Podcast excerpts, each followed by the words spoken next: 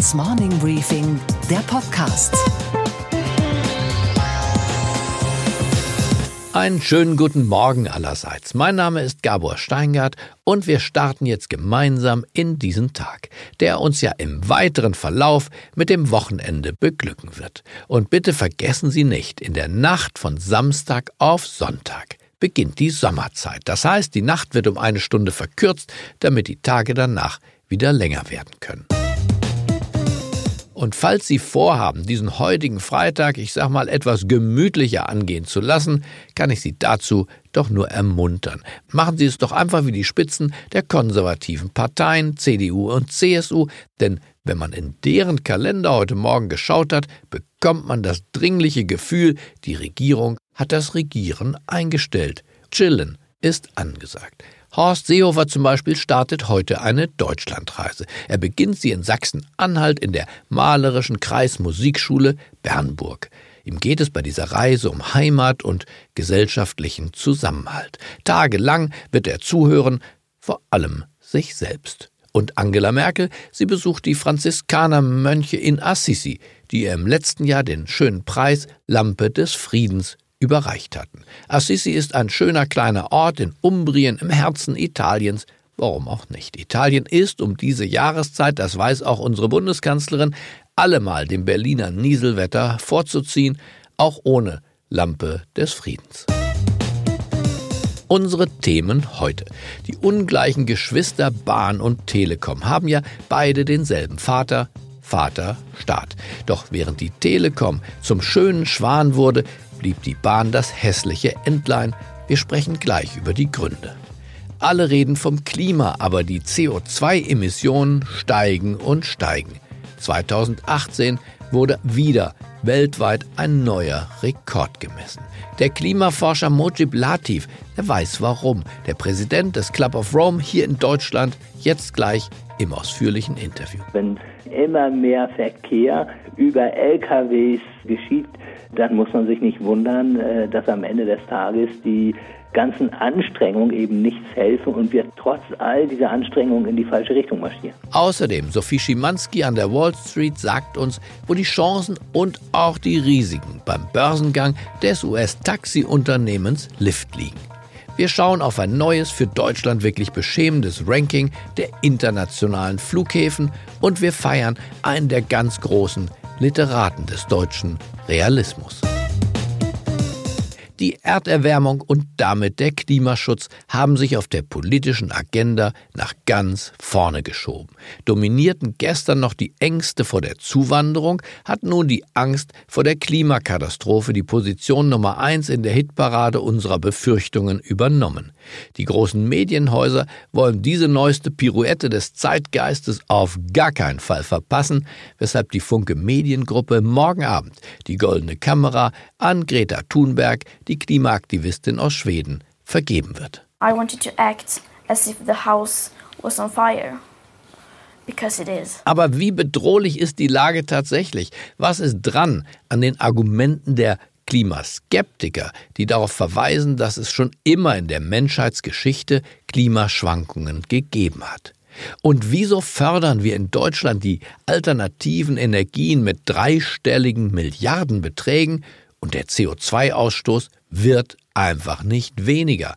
Einer, der die Fakten von Halbwahrheiten trennscharf unterscheiden kann, ist Professor Dr. Mojib Latif, Meteorologe und Klimaforscher, der am Helmholtz-Zentrum für Ozeanforschung in Kiel die Forschungseinheit Maritime Meteorologie leitet. Und im Nebenjob ist er der deutsche Präsident des Club of Rome.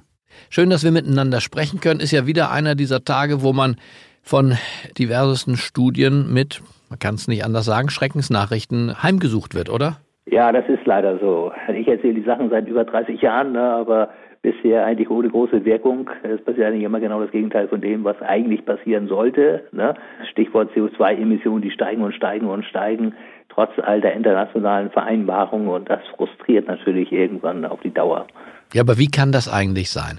Die Weltöffentlichkeit, der Club of Rome, dessen äh, Präsident Sie in Deutschland sind, die Klimaforscher, die Medien, wir alle berichten, die Politiker treffen sich, machen von Kyoto bis Paris tolle Verträge und wir gucken auf den Temperaturregler und sehen, die Erderwärmung steigt und der CO2-Ausstoß, auch der steigt dauernd. Warum? Es hat zum Beispiel damit zu tun, dass die Bedrohung nicht offensichtlich ist. Viele Dinge treten ja erst mit Zeitverzögerung ein. Wir haben jetzt zwar schon eine signifikante Erwärmung von ungefähr einem Grad, aber ein Grad, das klingt irgendwie auch nicht nach so fürchterlich viel. Wenn man aber weiß, dass der Unterschied zwischen einer Eiszeit und einer Warmzeit, in der wir gerade leben, nur fünf Grad sind, dann ist ein Grad eben doch schon ziemlich viel. Und wenn man dann noch bedenkt, dass bis zum Ende des Jahrhunderts noch vier Grad dazukommen könnten, wenn wir so weitermachen, dann reden wir über fünf Grad in 100, 200 Jahren. Und die nachfolgenden Generationen, die werden in erster Linie betroffen sein und deswegen gehen die eben auch gerade auf die Straße. Aber erklären Sie uns nochmal, warum das CO2 dauernd steigt, obwohl wir in Deutschland eine wirklich radikale Energiewende hingelegt haben. Wir haben ja die Energiebasis eines großen industrialisierten Landes in wesentlichen Teilen jedenfalls umgestellt. Warum wirkt das so gar nicht?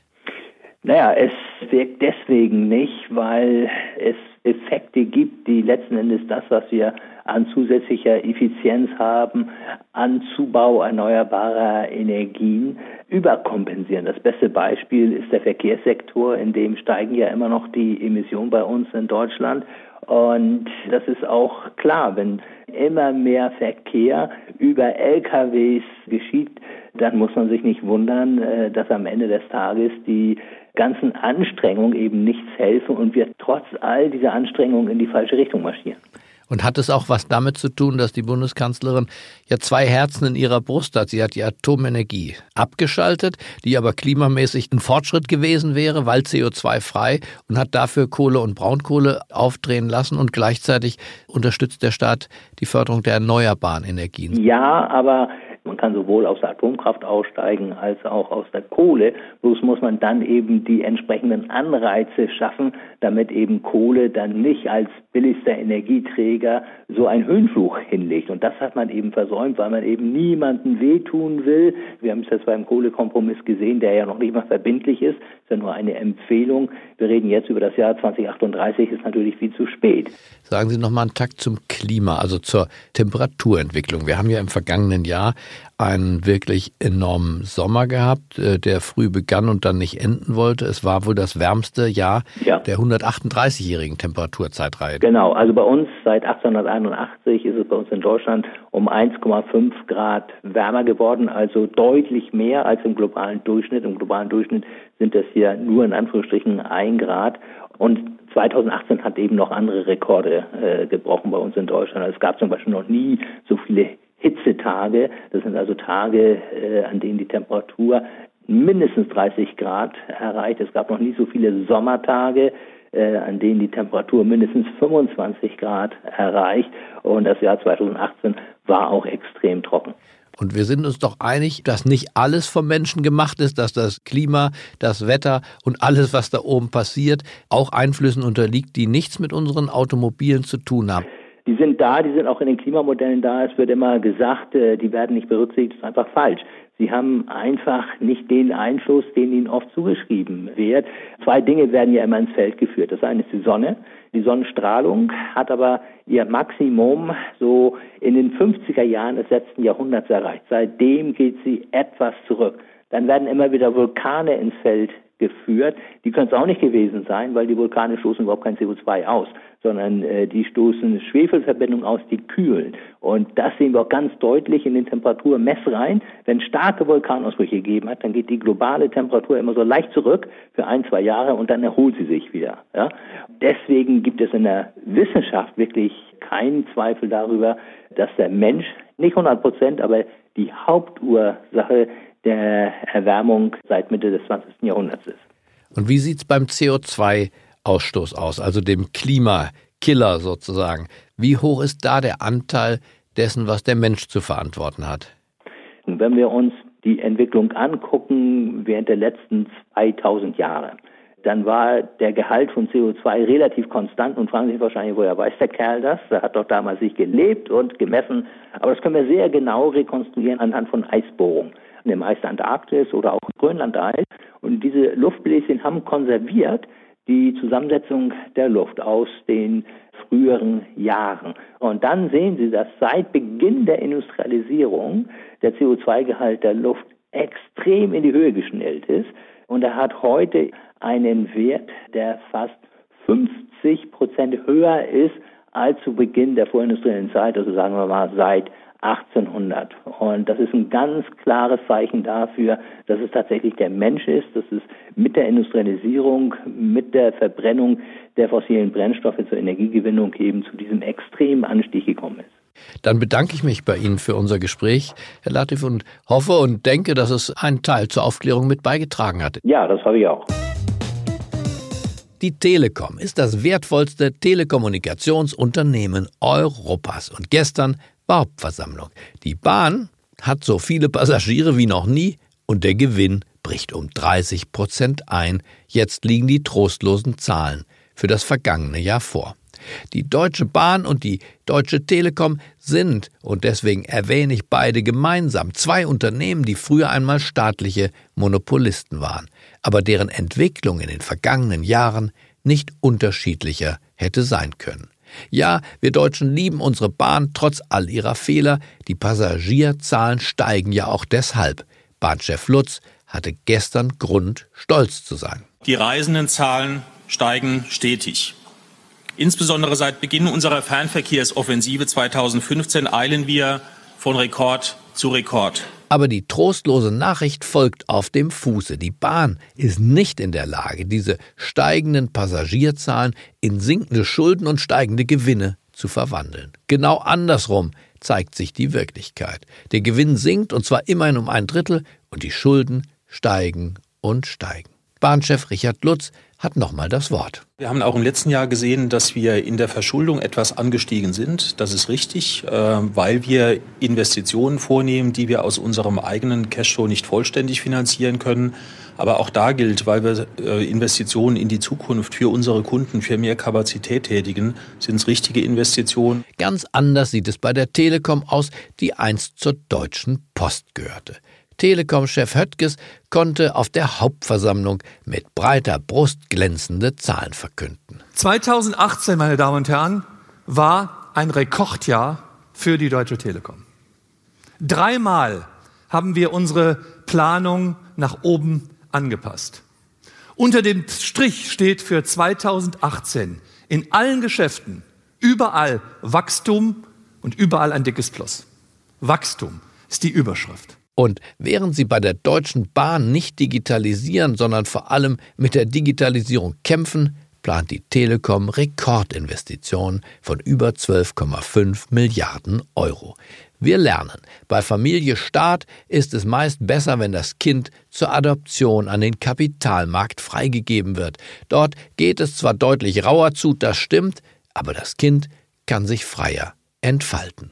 Und was war heute Nacht an der Wall Street los? Und damit sind wir in der Herzkammer des Kapitalismus gelandet in New York an der Wall Street. Einen schönen guten Morgen, Sophie. Guten Morgen, Gabor. Lyft, der Fahrdienst in den USA und größte Konkurrent von Uber, geht heute an die Börse. Der Ausgabepreis, Sophie, wird ja zwischen 70 und 72 US-Dollar pro Aktie liegen. Der Hype ist groß. Meine Frage an dich ist, was sind die größten Hoffnungen und was sind die größten Gefahren bei diesem Börsengang? Na, die Hoffnung ist natürlich, dass die Nachfrage nach den Aktien so stark bleibt, wie es sich im Vorfeld abgezeichnet hat.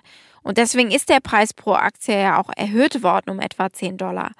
Und daran schließt sich die Hoffnung an, dass die Investoren ähm, diese Nachfrage eben aufrecht erhalten, sprich, dass sie das Interesse nicht verlieren. Und das hängt von drei Dingen ab. Lyft muss erstens dringend seinen Verlust in den Griff bekommen, der seit 2016 eher wächst, als dass er kleiner wird.